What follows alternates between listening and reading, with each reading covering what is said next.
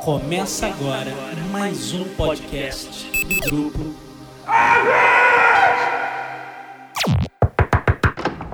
Bem-vindo ao mundo dos livros, games, filmes, séries, HQs e muita opinião. Epic in Wonderland. Olá, pessoal! Sejam bem-vindos ao Epic in Wonderland. Eu sou a Pilar Moretson, a sua hostess, e o podcast de hoje vai estar muito especial porque eu tô aqui com quatro convidados super épicos, escritores de primeira. Afonso Solano, meu querido. Podcast roxado por menina é outro nível. É inacreditável. A, a preparação, o texto revisado, a introdução maravilhosa e educada. É isso aí mesmo. Alex Mandarino. E aí, pessoal, beleza? Tranquilo. Prazer estar aqui, é muito legal.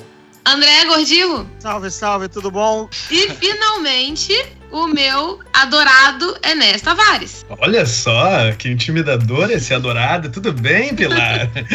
um beijo pra ti, um, um abraço para os outros autores aí presentes, um beijo para as ouvintes e para os ouvintes também. O tema de hoje aqui, para eu estar com, com esses ilustres convidados, a gente vai falar sobre a importância e a influência da figura feminina nas obras de cada um deles e como que esse público feminino que consome a literatura fantástica é, ele se caracteriza. Meninos, eu queria que vocês, em pouquíssimas palavras, me falassem um pouco sobre vocês e sobre a obra de vocês. Então vamos conversar com o Afonso Solano e o Espadachim de Carvão. Então, turminha, vamos lá. Eu sou autor da série Espadachim de Carvão, lá da editora Lei, onde eu também sou curador do, dos selos de fantasia. Um dos selos que tive o prazer de publicar, um dos livros que tive o prazer de publicar, foi o primeiro do amigo Enéas Tavares também. Por isso que já temos essa intimidade, essa brincadeira toda aqui. Como que é o seu público feminino? Eu tive muitas influências é, é, femininas na minha formação pop, digamos, né? A Sara, por exemplo, do Labirinto, foi a minha primeira personagem, provavelmente minha primeira heroína, assim, barra herói, né? De, de, filme de fantasia. Eu vi muito jovem, acredito que todo mundo aqui que está gravando. Então, junto com ela veio a própria Sarah Connor do Exterminador, a Ellen Ripley. É, nos quadrinhos tinha a Bellet do, do, do Conan. É, Gordinho, não sei se, nunca sei se pronuncia Bellet ou, ou Bellet é Bellet, é fechado. É, é fechado. Mas, né? mas, olha só, a gente dizia Bellet, né? Não sei, eu nunca ouvi um americano falando o personagem, né?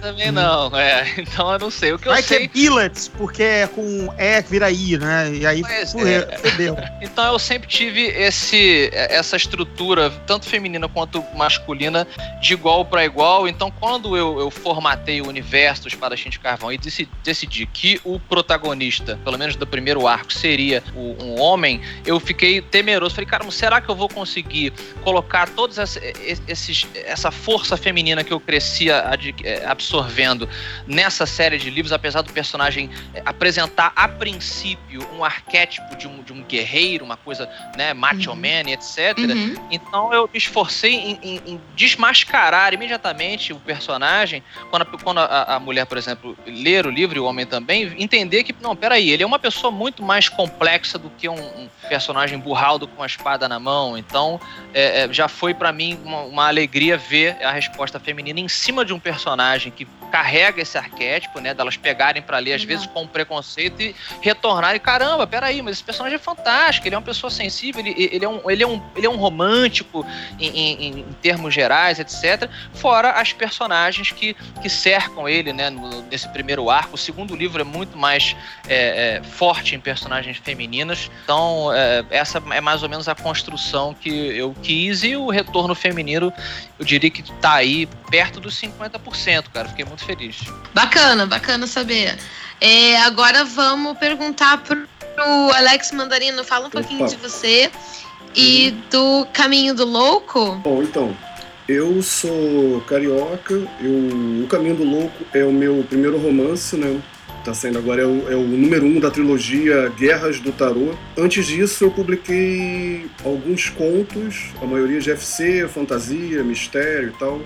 Um deles, o Iriburu, foi um dos finalistas do Prêmio Argos 2013. E esse mesmo conto, o Iriburu, vai sair mês que vem, acho, em alemão, numa revista austríaca chamada Visionário.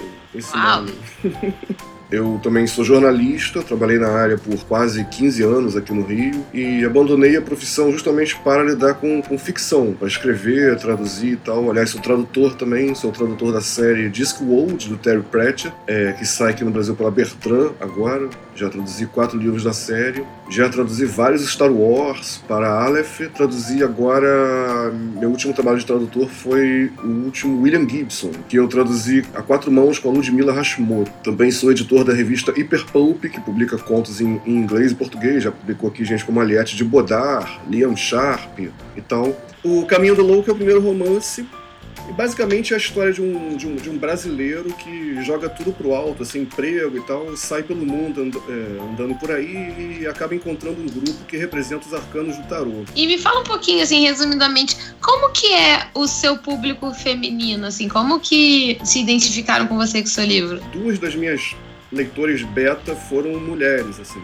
Ó. Oh. E tem aquela história, não sei quem disse, se foi o Neil Gaiman, mas alguém falou que todo mundo acaba escrevendo para um leitor mental, né? seja imaginário ou alguém existente mesmo, uhum. uma, pessoa, uma, pessoa, que você conheça pessoalmente, ou um escritor e tal. Na minha cabeça, eu acabo sempre escrevendo, mesmo sem perceber, para duas, duas mulheres, uma minha namorada e uma amiga minha.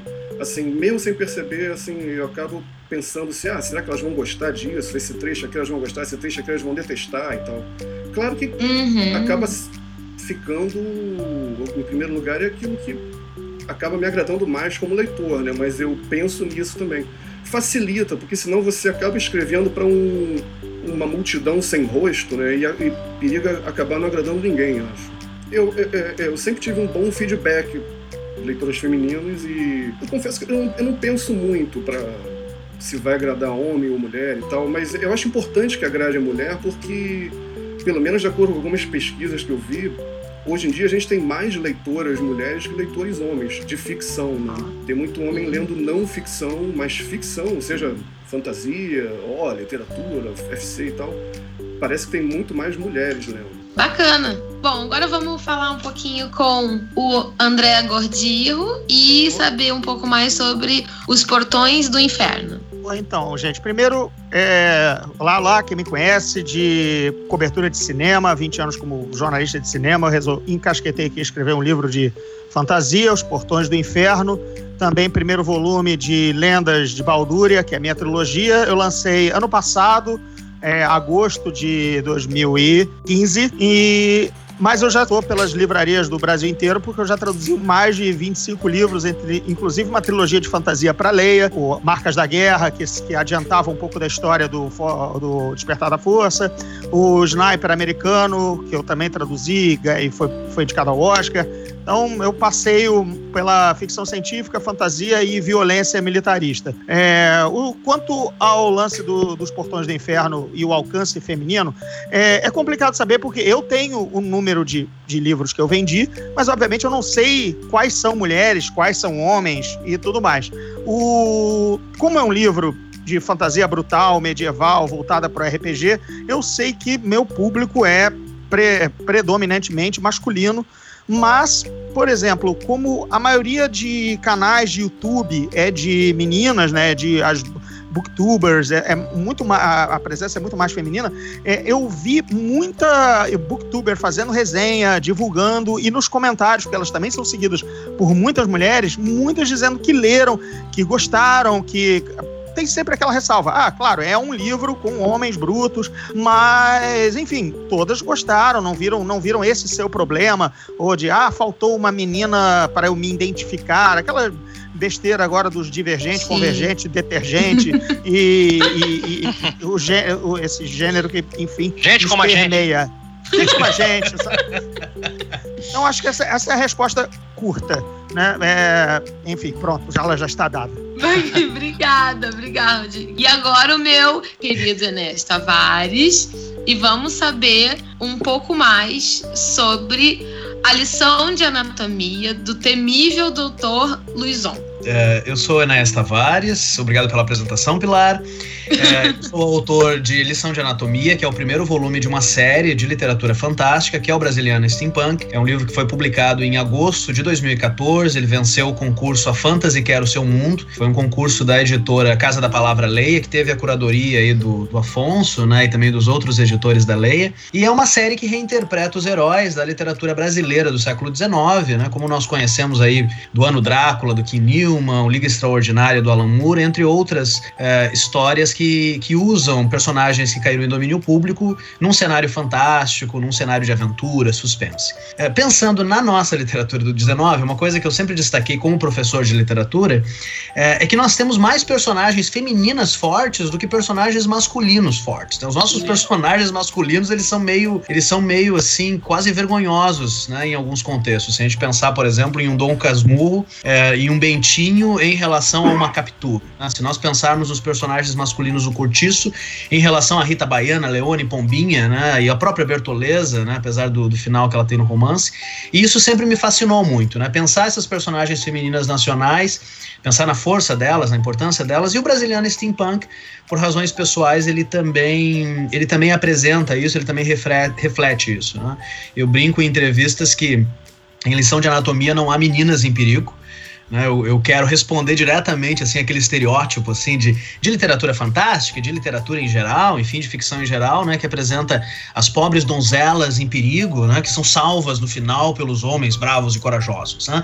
O, o lição de anatomia não apresenta donzelas em perigo, mas apresenta uh, meninos e mocinhos em perigo, né, que muitas vezes são sim salvos é, por personagens femininas que, que eu gosto de representar de uma forma assim bem um pouco diferente assim do que a gente costuma encontrar em muitas obras.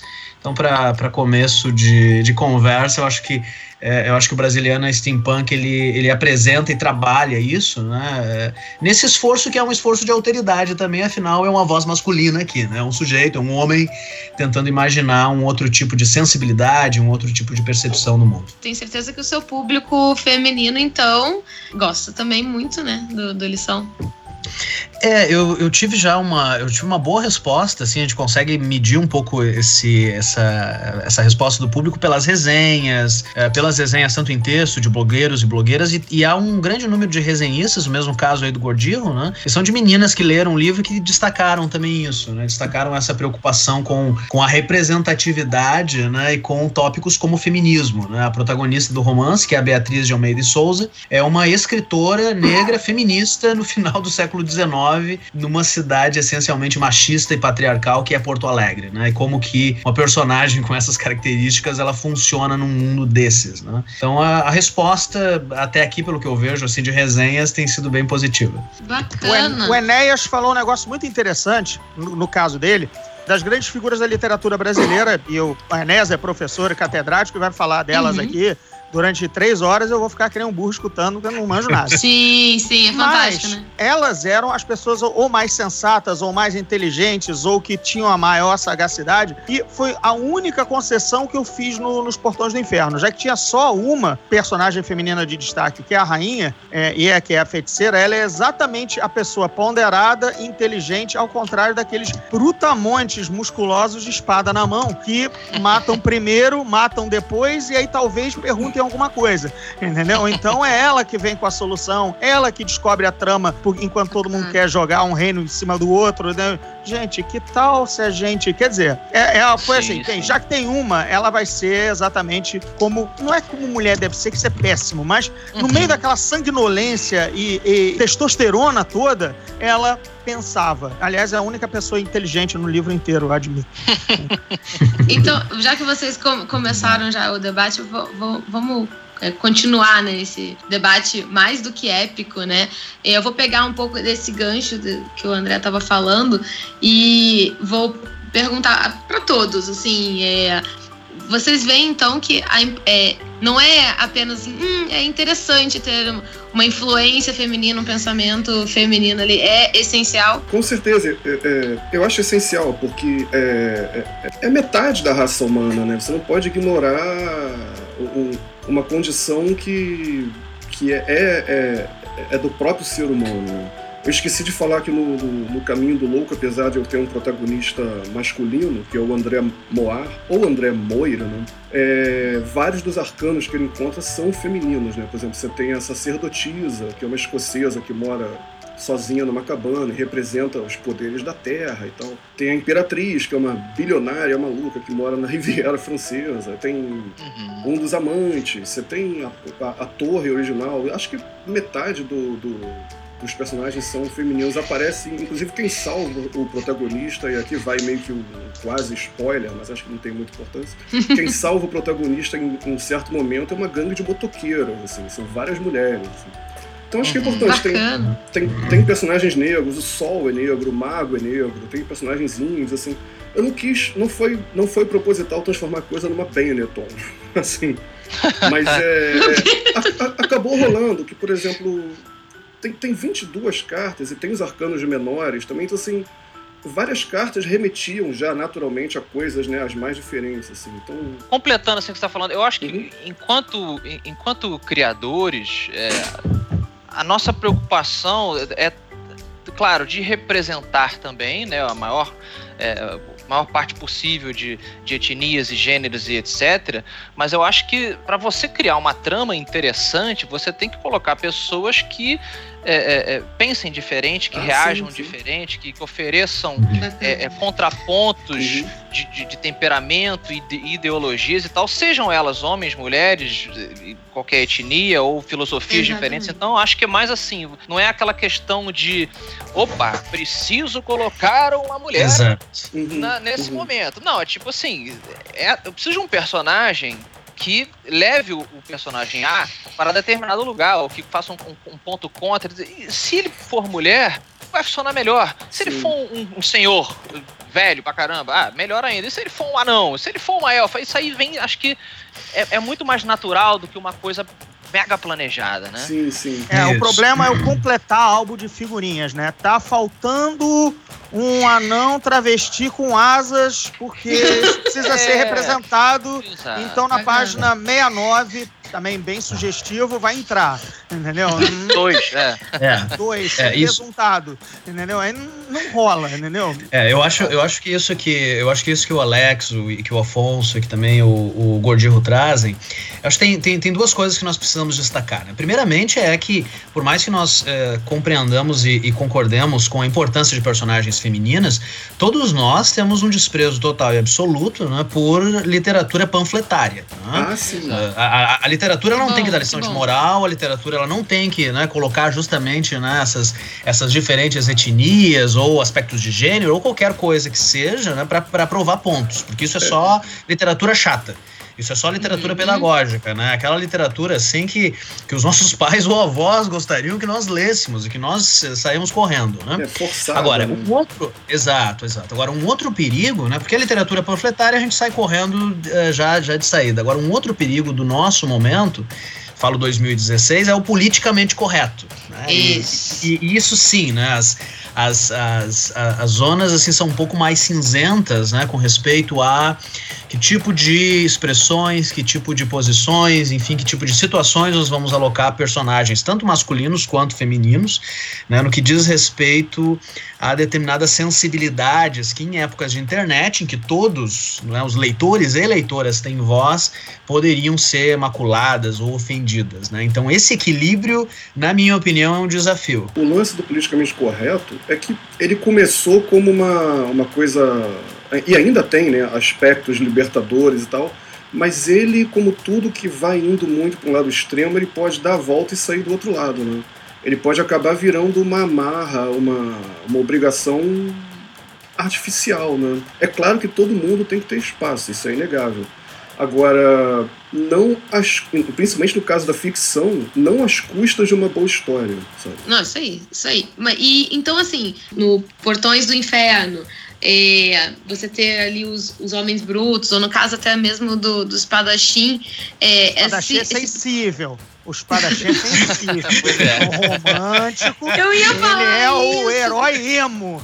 Mas eu tô, obviamente, puxando o pé do Afonso. Herói emo. Poxa, eu ia falar. Eu ia falar que eles têm um, um, um, um lado de leveza que vocês. É, rolou uma inspiração então feminina ali. Teve o equilíbrio, é, essa leveza foi trazida um pouco pelo lado feminino. Vocês veem a mulher então trazendo leveza ao livro. Eu, Olha, assim, no meu não. É assim, eu faço questão logo, por exemplo, nos primeiros, no terceiro capítulo, é, dois personagens assassinam duas crianças. Quer dizer, eles massacram uma vila inteira e, e eles são dois dos heróis. E também massacram duas crianças. Entendeu? Já vi Hashtag dizer, spoiler. É, não, não, eu deixo logo bem claro, gente. Aqui a papa é, é, é, dura de engolir, entendeu? Então, não, acho que essa história de leveza, acho que vai de, de, da personalidade de cada personagem, seja ele até masculino, romântico ou, ou, feminino. Às vezes o personagem feminino pode não ter feminilidade nenhuma, né? Não, ou leveza de caráter nenhuma. Se você pegar a Cersei, que não é personagem nosso, mas é do, do Martin, por exemplo, ela é extremamente maligna ou, ou, ou mas ela, por exemplo, tem um amor maternal muito grande pelos filhos, entendeu? Então é, é um traço de leveza feminino Isso. Pra nela, entendeu? Acho que o talento do, do, do criador é, é, é, colocar a personagem, no caso feminina, ah, ela precisa ser uma personagem agressiva. Então, o, o cara que não tem essa sensibilidade de, de, criador, digamos, não, então tem que ser um homem, porque homens são. Não, sabe, não, calma. né? Se a sua personagem é, é, feminina e ela precisa estar numa posição. É, rolou a dublagem do homem másculo aqui, né? Eu sou homem másculo. Eu vi. É, Pode. Um Gaston, né? Bela, que livro é esse? Não tem figuras, né? Tem aquela coisa ignorante. Daqui a pouco né? entra o Zeca Bordoada, né? Que tecido, cara! Que tecido! O homem usa pano, né? Pois é, então, então assim, acho que o talento tá em você entender o que é o cérebro feminino e o que é o cérebro masculino e brincar com essas ferramentas. A me, o, o, dois gêneros podem ter, eh, podem ter o mesmo objetivo, eh, digamos assim, como avatares da, da, daquele personagem, da, daquela, do, do intuito da sua uhum. história. Como que cada um vai agir né? Se você fala assim, olha, eu preciso de um personagem que trame contra o rei. Se for um homem, talvez ele vá tramar de uma forma criar uma guerra e no final das contas bota fogo na aldeia e ele vai por trás do cara e mete a espada. Se for uma mulher, porra, talvez ela seja mais engenhosa. Será que ela vai planejar um envenenamento, uma trama de um cara botar, achar que envenenou e na verdade foi ela e foi outra? Então existem maneiras diferentes de homens e mulheres raciocinarem. Qualquer pessoa adulta sabe disso, né? E você, enquanto criador, tem que saber lidar com essas uhum. diferenças para que o personagem fique incrível. Eu acho que o bacana de você brincar com mulheres e homens na, na na, na, literatura, na história, é exatamente isso. É, e sem falar que cada pessoa, homem ou mulher, ela tem doses diferentes do cérebro masculino e do cérebro feminino nela mesma. Então você tem várias gradações do que é ser mulher, várias gradações do que é ser homem. Por exemplo, a Cersei que o, que o Gordinho citou. Ela Pô, tocou o terror na cidade, explodiu. Meu aliás, Deus. é spoiler é. de Game of Thrones aqui no. Spoiler, spoiler, hashtag spoiler, spoiler. hashtag já, spoiler. Já foi exibido, não é já spoiler. Foi Enfim, é, com, é, voltando a isso que, o, que o Afonso falou, da, é, é, a Cersei também ela é capaz de envenenar, mas também é capaz de explodir a cidade inteira, né? Sim, tudo depende da forma sim, como sim. você entende que aquele personagem é, é, vá planejar aquilo. Ela, ela, talvez não pegue um martelo né, de, de gigante e vá diretamente sobre a cabeça ah, da sim. pessoa. Ela, não, peraí, eu sou mais inteligente do que isso. A personagem uhum. tem outra forma de raciocinar e de, de planejar. Bacana é isso. Aliás, já que a gente tá falando nela, ela curiosamente fala, ela, ela, ela diz uma pra, frase teoricamente extremamente masculina, né? Porque quando ela no, no, no, penúltimo episódio ela tem, e aí, a senhora vai tramar, vai ter uma, uma saída, ela diz assim, não, eu escolho violência. Quem geralmente fala isso, isso sei lá, é uma saranduba qualquer, né? É o, é, é, é o Conan, né? E aí, Conan, você vai tentar dialogar ou não? Eu escolho violência. Então, quando ela falou aquilo, aquilo me encheu de um tesão e um brio. Eu disse, oh meu Deus, é agora! É agora. E ela Ele até decorou a fala, né? É, claro, I choose violence. Gente, que frase linda, entendeu? Assim, é, eu acho que é uma solução para quase tudo na vida, mas aí vão apagar minhas declarações no podcast. Mas enfim, eu escolho violência. Acabou. Não, Aliás, uma frase consigo... totalmente de João Milhos, né? Que você citou. É, não, João Milhos, exatamente. É João Milhos puro. Conan, o que é melhor na vida? É violência, né? Assim. É. To crush your enemies. They say them before you and hear the lamentation of the women. Não, essa, essas sessões dublagens, sabe? Eu, eu acho, inclusive, entendeu? Que tanto, tanto Afonso quanto o Gordivo, assim, em alguns momentos, né, que eles podem talvez experimentar, assim, outras profissões, experimentações Sim. profissionais e tal, nichos de mercado. Olha, cara, profissão de dublador para você. Eles são dubladores de sessão da tarde. Né? ah, mas é o melhor. Nossa, é, é o melhor, sim, é o melhor. O meu sonho sempre foi, já falei isso pro Gordinho, o meu sonho era ser dublador de placas de filmes da sessão da tarde. Era aquele cara que eles estavam correndo. E agora, pra onde vamos? Não sei o quê. Aí, a câmera foca na placa de saída e o dublador. Saída. Saída. Seco, é cara, objetivo, cara. direto, voz grave, é. entendeu? Saída. Comida para pica-pau. Né? Opa! Já entendi. Eu queria é, pegar ali um, um, um gancho que o Alex deixou que ele falou que ele escrevia, né, para o leitor, o leitor mental dele eram as duas mulheres da vida dele, né, que era a namorada e a mãe, não é isso? A namorada e uma grande amiga minha, que acaba E uma sempre, grande amiga. Não, sempre sendo minha leitora beta. E eu queria perguntar pro, pro André, é, quem é a sua inspiração feminina, assim? Qual... Desculpa, é porque o, o meu melhor amigo. Essa risada gostosa, né? Me fudi na resposta. Então, você escreveu para alguma mulher, escrevi para o meu melhor amigo. Ele quase, Olha isso. Ele quase virou na cadeira de tanto rir, né, Gordinho? É. Pois é. Botou a mão na barriga, né? Isso. Você tá falando de dublado, né? É, como ele inspirou o protagonista do livro, basicamente, um dos seis, mas ele inspirou o mais importante, é, teoricamente, que o público abraçou como o, o protagonista, é, era para essencialmente ele que eu escrevia. Quer dizer, eu mandava, ele era o meu beta reader e eu ficava sempre naquela, pô, será que ele vai gostar dessa cena de batalha? Será que ele vai gostar do jeito que eu fiz a voz do personagem que é, foi inspirado nele falar? Só ficava essa muso, pulguinha né? aqui. É, muso. é o meu muso, exatamente, é o muso, Oswaldo Crispim. Tanto é que o reino se chama Crispínia por causa dele e também por causa do meu avô, que também era Crispim. Então tem umas várias homenagens, assim, até outros amigos que também participam do livro de várias outras formas. E, essencialmente escrevi para todos eles. É, é, é, eles que eu queria que gostassem. Não foi nem para minha mãe, meu pai, é para Xuxa, para os baixinhos. É, é, foi, foi essencialmente. Ah, porque é aquilo. É, como o Mandarino falou muitíssimo bem. É, se você mirar para o mundo inteiro, você não vai acertar em ninguém. Uhum. Né? É, é, é, melhor você ser. Porque o, o, tal do true to yourself, né? Ser fiel a si mesmo. Bem, os seus amigos te conhecem também como você é a si mesmo. Então, se você está escrevendo para eles, é meio que você está escrevendo para si também, porque eles te conhecem. Você, eles sabem como qual é o seu humor, como você quem é você, sua pessoa, não é sua personalidade. Então, o, o, o, o verdadeiro, seja fiel a si mesmo, você também está sendo aos amigos que te conhecem. Então, foram para eles, basicamente, que eu escrevi, e essencialmente ao meu muso, Oswaldo Crispim, que agora vai quase. Um beijo para você. Um beijo, vamos, vamos, vamos assim, a gente já é tido como casal gay no Cerveja Social Clube aqui na Tijuca, né? Então, isso só vai aumentar diante desse podcast. ah, mas é... então, mas então, Enéas, por favor, me diga que você teve uma história bem bacana de, de é. influência feminina. Sim, eu acho. Bom, é, eu, fui, eu fui criado por uma, por uma mulher muito forte, assim. O meu pai era representante comercial e ele era uma pessoa muito ausente na minha infância.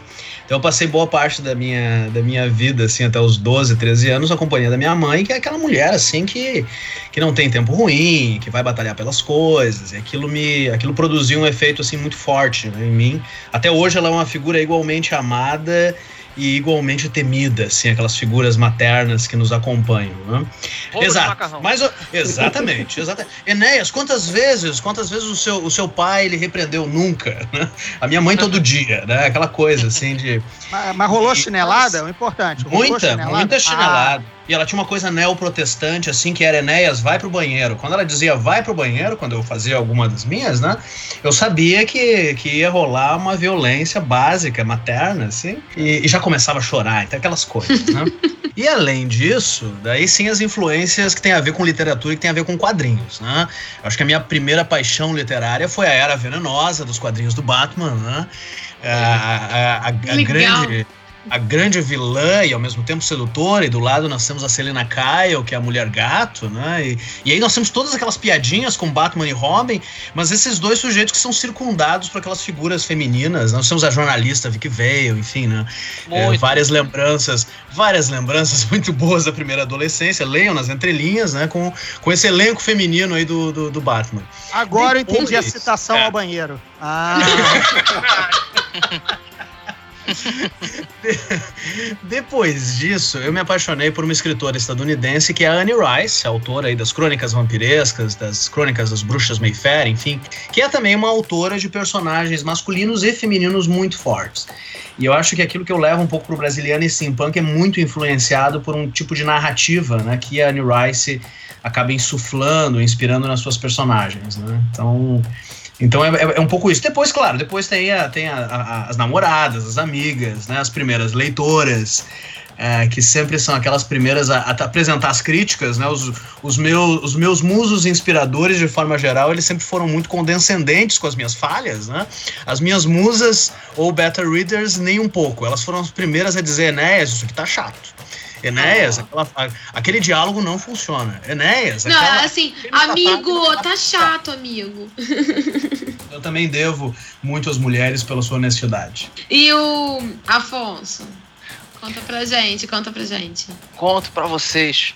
É, bom, é, o meu pai meu pai. É, tem sempre aquela coisa, culpa o pai. Mas meu pai foi embora. Não, não tem nenhuma história triste. Tava tudo bem na família, mas realmente eu tive muitos exemplos femininos fortes e, e, pessoas muito resolutas ao meu redor, começando com a minha mãe mesmo, que meu pai teve que aceitar um emprego é, lá em Mato Grosso, no Pantanal Mato Grossense, como de vez em quando conta aí nos podcasts. Aí a minha mãe ficou comigo e com os meus dois irmãos, é, é, basicamente tomando conta da gente, criando a gente ali, é, com muita ajuda da, da, minha avó também. Né? A minha avó é uma, uma grande figura, tá lá nos agradecimentos do primeiro espadachim de carvão, como essa figura de, de muitos exemplos e de, de, muitas histórias, uma grande contadora de histórias também, é realmente a matriarca da família. É, e uma pessoa que sempre me apoiou muito no, nos meus projetos artísticos de desenho e, e, escrita e tudo que eu quis fazer nesse sentido. Então ela realmente foi uma, uma musa para mim, grande leitora, também autora. Então, é, mas não, não escrevi é, para ela. Eu, eu, eu, já enxergo de uma maneira assim. Eu acho que você coloca ali é, no papel a sua alma, assim, no sentido de que se você é uma pessoa que é cercado de, de homens e mulheres, eu acho que o seu livro vai conversar com essa mesma taxa. Tô tentando colocar de uma forma matemática, sacou? Se você naturalmente já conversa com homens e mulheres é, de, de forma igual, acho que o seu livro vai transpirar isso também. Se, você é uma pessoa que conversa melhor com o público masculino, eu acho que naturalmente o seu público vai ser a mesma coisa. E se você conversa mais com o público feminino, o seu livro vai fazer esse mesmo caminho, entende? Eu me julgo uma pessoa muito 50%, assim. Eu tenho grandes figuras femininas na minha, na minha família e grandes figuras masculinas. Então, o livro acabou refletindo isso. Por isso que eu falei no começo ali. O meu público feminino, ele realmente chega próximo aos 50%, ou talvez esteja ultrapassando o masculino. Isso aí não tem como medir 100%, porque eu acho que eu sou uma pessoa que conversa com todo mundo de forma muito natural, de forma muito igual, eu acho. Tem, uma, tem também uma, uma regra, assim, a gente estava falando de beta readers e tal, a preocupação com o público, mas tem uma regra, assim, bem, bem básica de escrita criativa, né, que é você escreve para você mesmo, né? O seu primeiro leitor é sempre você. Você vai tentar uhum. produzir uma história que te, que te interesse, que te divirta, enfim, que te entretenha, né?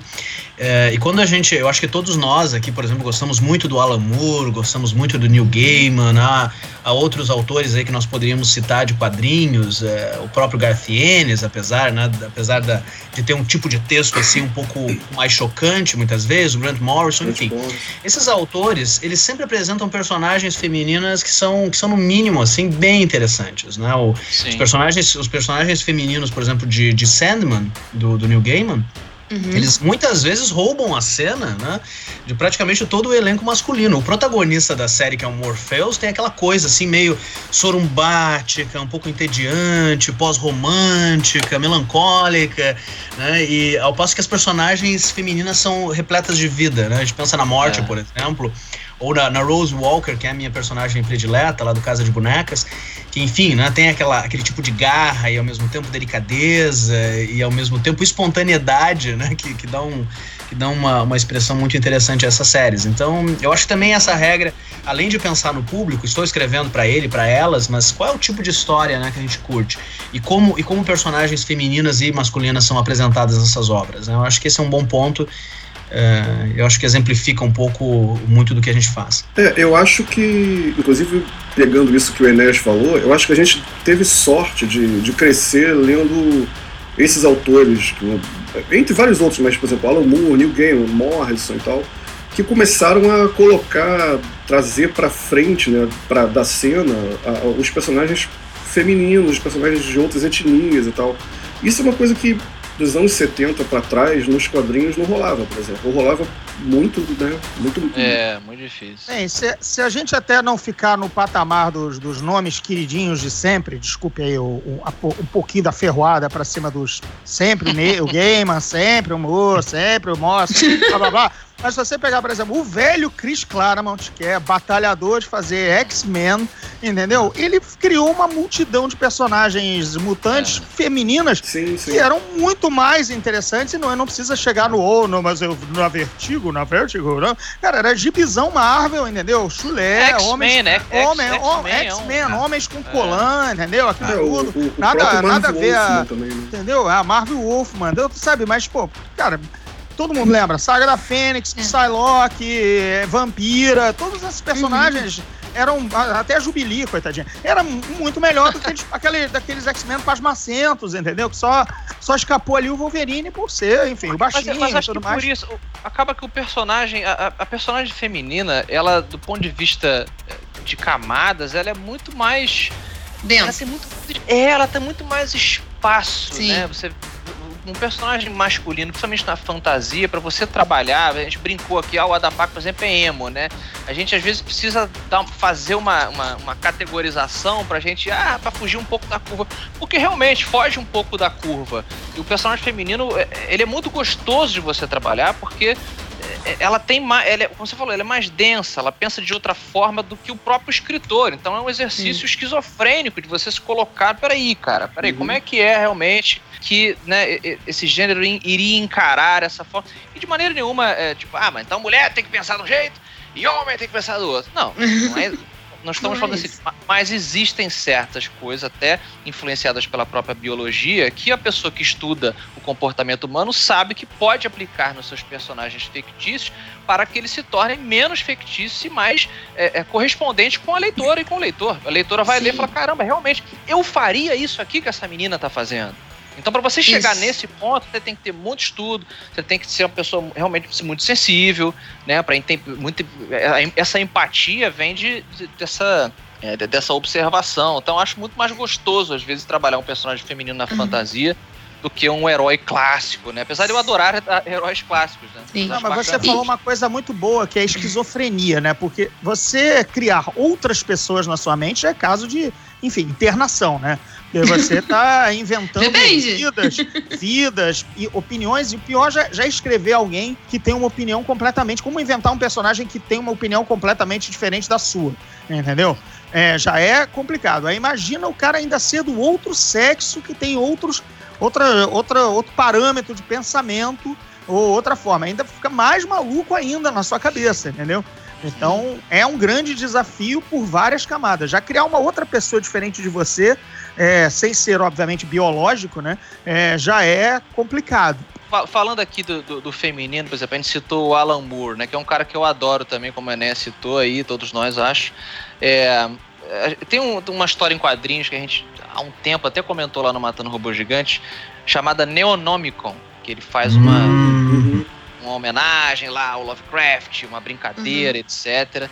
E na época eu critiquei muito a. Existe uma questão de estupro na revista. Não sei se todo mundo leu.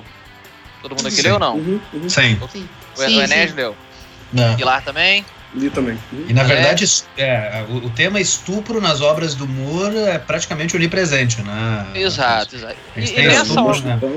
Exato. E nessa, e nessa obra em específico, eu lembro que eu reclamei muito quando a gente fez a resenha, não porque, ah, mas isso aqui, olha que coisa agressiva, a mulher. Não, aquilo ele tá retratando uma coisa que pode acontecer. Isso também é outra coisa importante para quem lê. Outro dia foram reclamar com o Jorge Martin, que algum babaca desse, ah, porque os livros do Jorge Martin estão sempre tratando muito mal ah, as mulheres. Ele fala, meu amigo, é, mas a realidade que eu espelho, né, para fazer essa fantasia, eu, digamos, Europa medieval, era assim que a mulher era tratada, infelizmente. E, e eu retratar isso, e e eu representar isso de forma realista, não quer dizer que, Sim.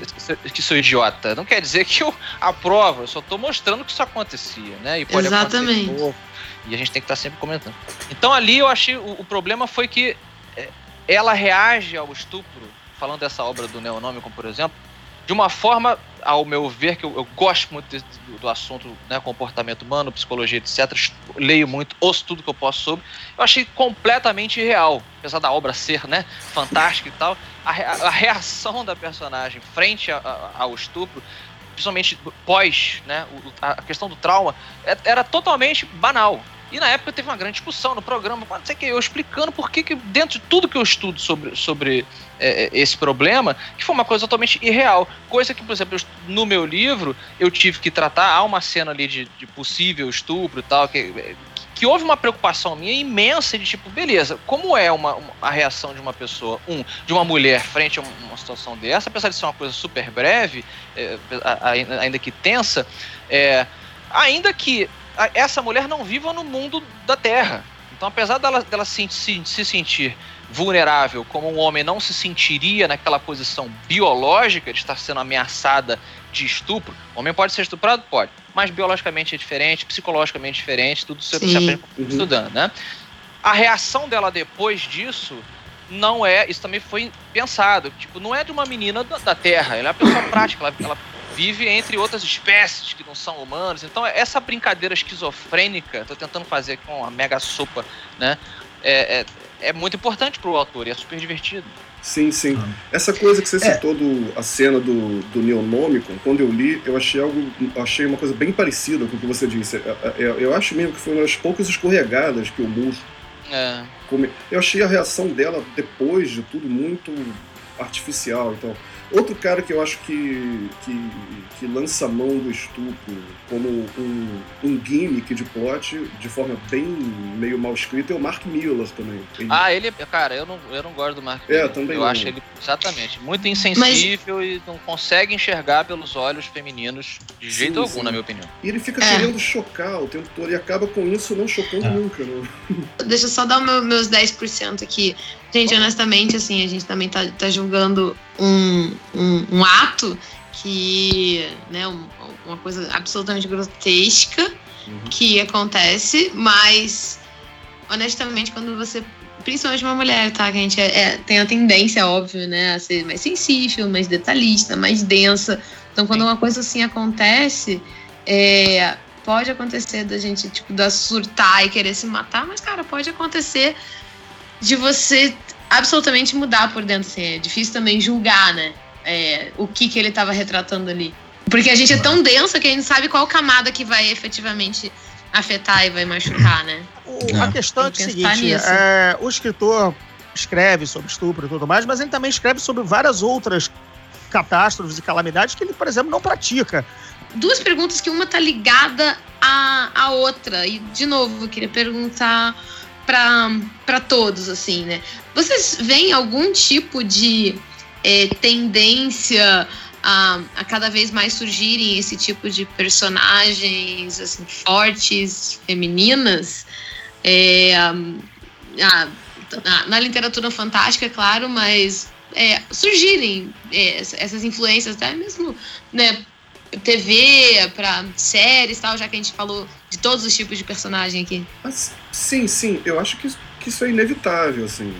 Inclusive, não só surgirem novas personagens, cada vez mais novas personagens femininas mais fortes, mas mais escritoras também, mais diretoras de cinema, enfim.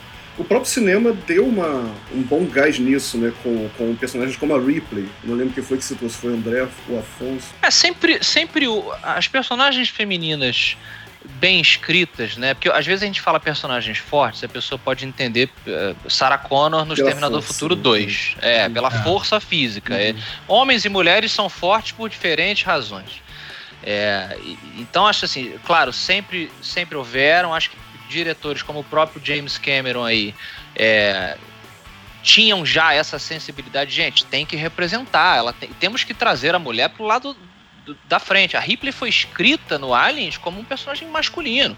O James Cameron que olhou e falou assim, porra, não, peraí, vamos botar a mulher aqui, cara. Vai ficar muito mais interessante, entendeu? Uma mulher que faz parte da equipe. O bacana do, do Alien 1, por exemplo, é isso também. Você. Uhum. Ela não era mega famosa ainda, a Sigourney Weaver. Então você olha todo mundo, a expectativa daque, daquela época de filmes de ficção científica e ação, você fala assim, porra, vai, vai ser esse cara aqui, ó.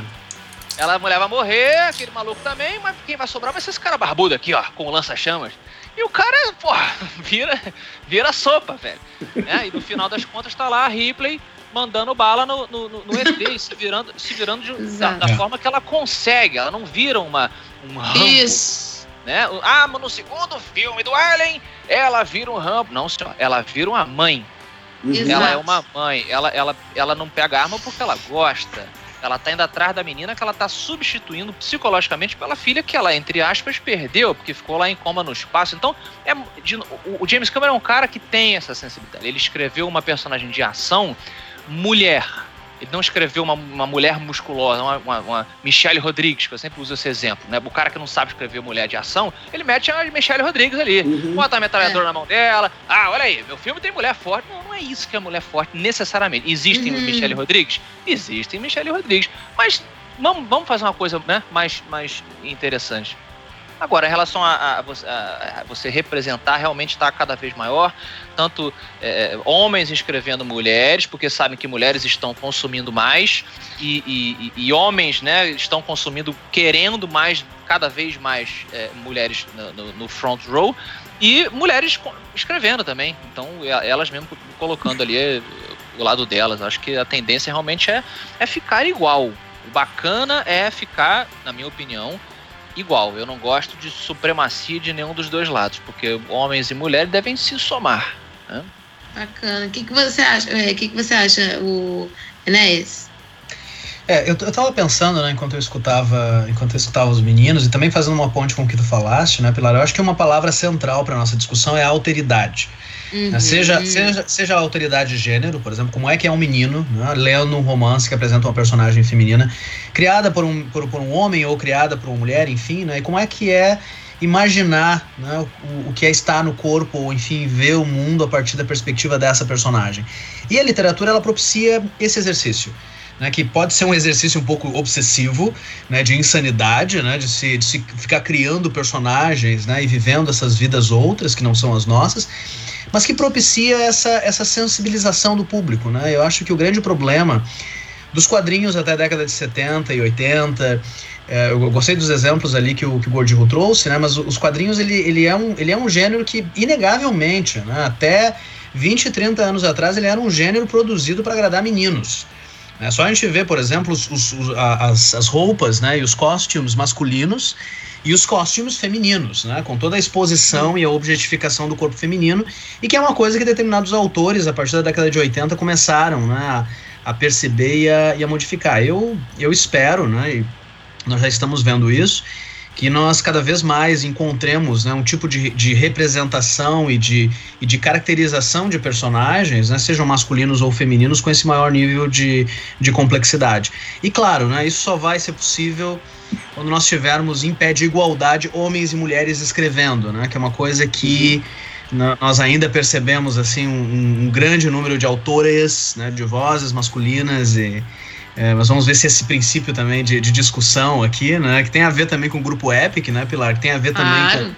com, com, com, a tua, com a tua, com o teu interesse de, de tratar desse assunto, né? É, quando a gente, quando a gente vai para eventos, por exemplo, uma coisa que me chamou muita atenção, né, o que entrei assim um pouco nessa, nessa, nessa indústria criativa recentemente. Uma coisa que me chama muita atenção em eventos como Comic Con Experience, a SteamCon, mesmo as uhum. bienais uhum. do livro, né? Nós não temos um público essencialmente né, masculino ou essencialmente feminino. Nós temos um público muito variado. Né? Na, na, na, nas filas, por exemplo, de literatura fantástica, nós vemos eh, para a par meninos e meninas, namorados, enfim, amigos, amigas, né? É, e todos eles lá uhum. discutindo, debatendo, pegando seu autógrafo, tirando foto com os autores, com as autoras, né? E isso já indica essa mudança de perspectiva que eu acho absolutamente positivo aí para o que nós fazemos. Bacana. E então assim, vocês todos estão falando para mim aí da que a, a essas meninas estão consumindo mais, né, a literatura fantástica, o livro de vocês, é, e não só as meninas consumindo, mas essa tendência da, da influência dos personagens femininos nos livros. Eu queria saber, pensando um pouco na, nos, nos, próximos personagens femininos que vão chegar aí, o que, que vocês deixariam? Qual seria a contribuição de vocês assim, para fechar essa ideia da influência feminina na literatura fantástica nos personagens. Hum. As, a, a, mensagem é sempre intimidadora, viu, Pilar? Que mensagem vocês deixariam para a posteridade e tal? Ah, eu, Mas é pra eu intimidar. Travei aqui, eu travei ah, aqui. Eu, eu, eu, tenho uma simples, eu tenho uma simples. E todo mundo só, só, só, um parênteses aqui. A, a, gente falou do, do. Qual mensagem você gostaria de deixar? A gente falou do do Aliens, o Paul Reiser, que interpreta o, o burocrata, filha da puta, né, no Aliens, tem um stand-up dele que ele brinca assim que é, às vezes nos filmes assim de apocalipse, aí ele se imagina assim, se os alienígenas chegam depois que o mundo acabou, eles encontram o DNA que sobrou dos seres humanos, aí eles recriam, aí eles recriam o Paul Reiser, assim. E aí, olha, a sua civilização humana morreu há, há 10 milhões de anos e nós recriamos você para que você nos conte como vocês levantavam um prédio e aí ele brincava com isso, tipo assim, você tem toda a responsabilidade de contar pra uma raça alienígena como era a sua civilização. E você. É, não sei, cara, realmente eu não. não sei o que dizer, assim. É. Sei lá, eu vivia eu, lá. Eu era, eu, era, eu era um rapaz maconheiro, não saía da frente da TV, né? Não tem é, que então, acrescentar sobre a humanidade. Não é porque fica jogando É. É uma baita responsabilidade, né? Tipo, qual a mensagem que você dará? Mas a, a minha é simples. Eu, eu, ac eu, acrescento, eu acrescento uma outra pergunta alienígena que é a seguinte, né? Você é o último representante da raça humana, senhor. Uh, como, como você definiria a outra metade da raça humana, né? Que infelizmente nós não conseguimos recriar. E aí, como nós, meninos, poderíamos responder a isso. Né? E aí, claro, aí depende dos programas televisivos que nós assistimos, né, Gordinho? Uh, ou dos quadrinhos que nós lemos, ou da literatura que a gente consome, ou enfim, né? Das discussões que nós temos para justamente pensar, né? Nessa... Mas eu quero a minha mensagem.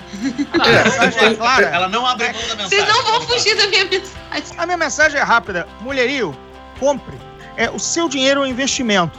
Se você está deixando de comprar alguma coisa, é, significa que aquilo não está te agradando a indústria vai ter que mudar, a cultura vai ter que mudar. Então, se você está comprando, comprando determinada literatura que lhe agrade, compre, é, divulgue, espalhe, entendeu? Ó, esses caras escrevem como, como eu gosto, me representam, fazem personagens femininos. Essas mulheres eu estou comprando, elas estão me escrevendo. É o seu dinheiro, cara. O seu dinheiro é o maior aval, é que nem o voto.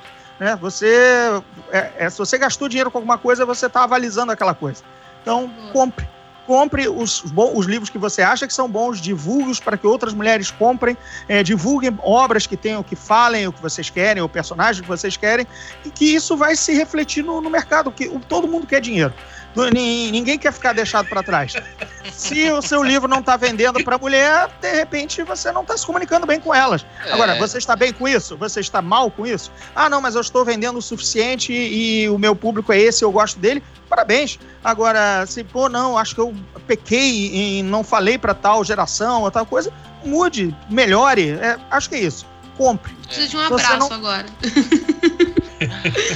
Não, e bacana, só não, não dando a minha mensagem aí, é, mas achei muito pertinente que o Gordinho falou também. É, não, que não haja essa paranoia de tipo, ah, então peraí, eu preciso falar com ambos os gêneros de maneira igual, pelo amor de Deus. Não, você não precisa. Existem, existem produtos aí de entretenimento que são mirados no público feminino e outros que são mirados no público feminino. E isso é ótimo também. Não precisa, você está falando bem com o seu nicho, né? Se você, ah, não, esse é o meu nicho, eu estou falando bem com ele. É e claro, esse, é claro. É, eu tenho uma amiga que é autora de livros semi-erótico para senhoras em casa ela vende milhões e ela produz três ou quatro livros por ano e ela adora escrever ah. esse tipo de livro. E é o público dela, ela brinca até com isso. Ah, não, eu, eu dona de casa querendo ter uma esquentar a imaginação.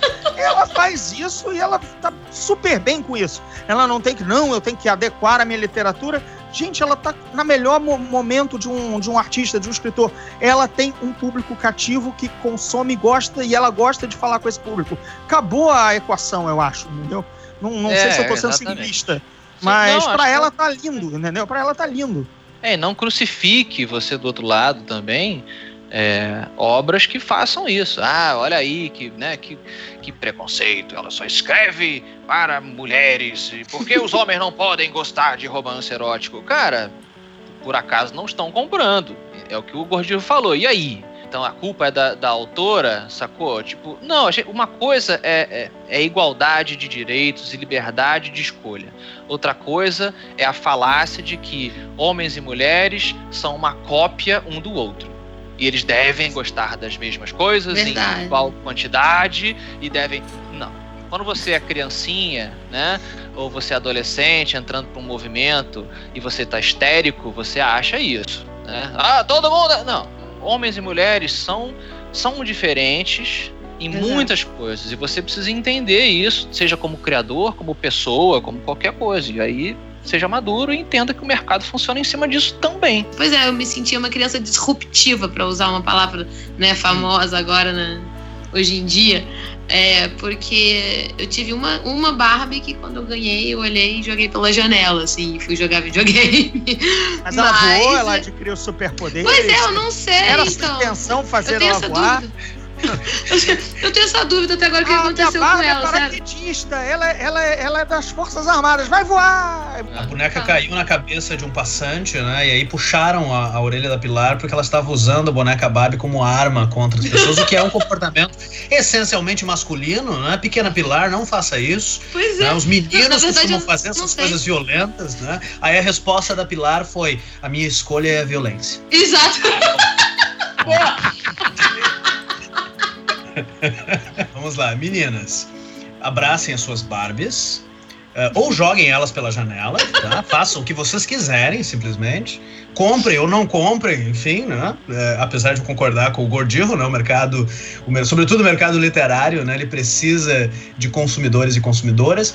É, com respeito aos meninos que devem estar nos escutando também, né? O que eu tenho a dizer é sejam, façam o máximo, né? Para articular o exercício imaginativo de se colocar no lugar das meninas e de outros meninos. Assumam seus bonecos, né? Em, em contextos familiares podem, podem dizer, né? Que vocês brincam de bonecos. Não há nenhum problema com isso.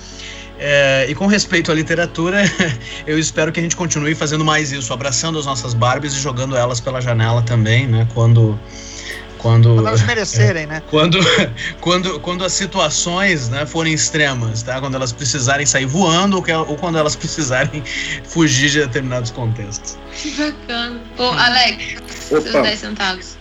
Bom, eu vou tentar ser bem rápido. É... Minha mensagem vai pegar um pouco do que o Enéas falou há um pouco tempo atrás, da alteridade.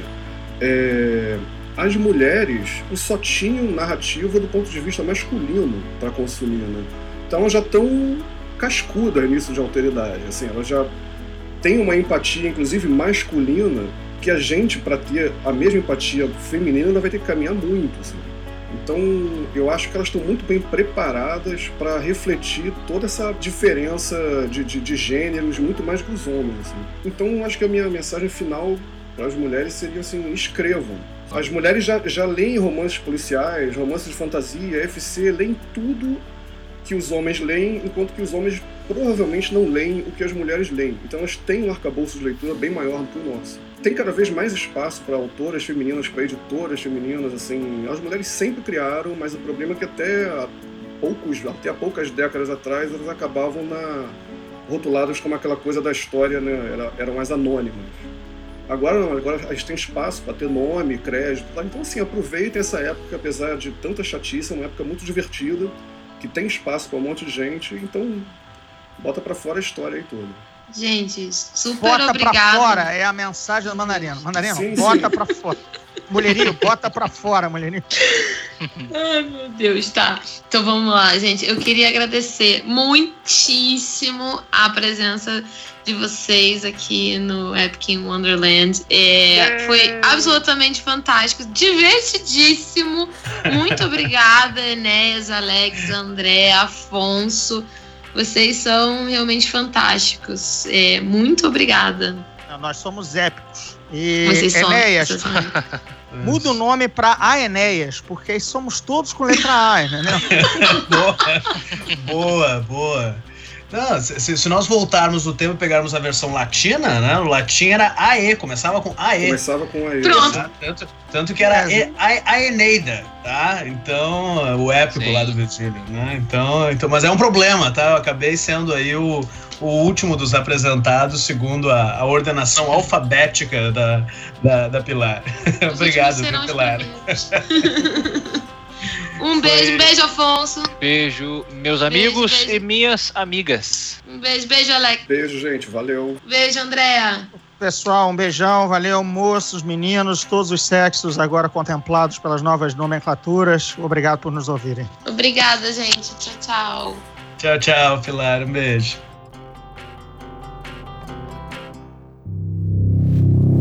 Esse podcast faz parte do Epic Cast do grupo.